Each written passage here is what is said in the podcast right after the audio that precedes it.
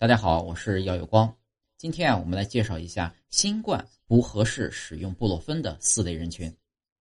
新冠疫情严重，不幸感染上的患者呢，有可能会引发高烧。于是呢，很多人开始围绕布洛呃囤布洛芬，以防万一用来退烧。但是呢，医生提醒，不是所有人都适合使用布洛芬，需要慎重。